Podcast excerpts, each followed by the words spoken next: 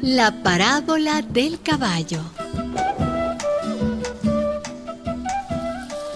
Un agricultor tenía algunos caballos para los trabajos de su pequeña hacienda.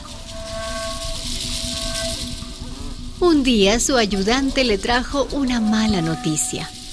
¡Patrón! ¡Patrón! A ver, Emilio, ¿por qué tanto alboroto? ¡Patrón! Uno de los caballos, el moro, se cayó en el pozo seco, ese que está junto a la tomatera. Ay, pero ese pozo es el más profundo. Sí, sí, patrón. ¿Cómo rayos lo vamos a sacar de ahí?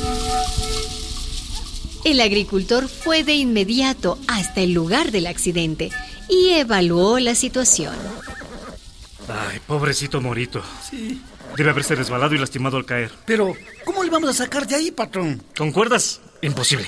Habría que contratar una grúa. ¿Así? Pero le va a salir más caro que el precio del caballo. Ay, déjame pensar. ¿Y de dónde vamos a sacar una grúa? No sé. Por aquí nadie tiene. No. Mire, Emilio. Aunque me duele mucho, tenemos que sacrificar al animal. No. ¿Sabes qué? Tapa el pozo. Entiérralo ahí mismo y que no sufra más.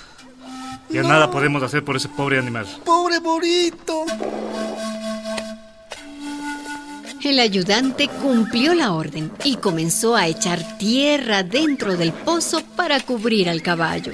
Palea rápido, Emilio. Adiós, Borito. Que no sufra, vamos, palea.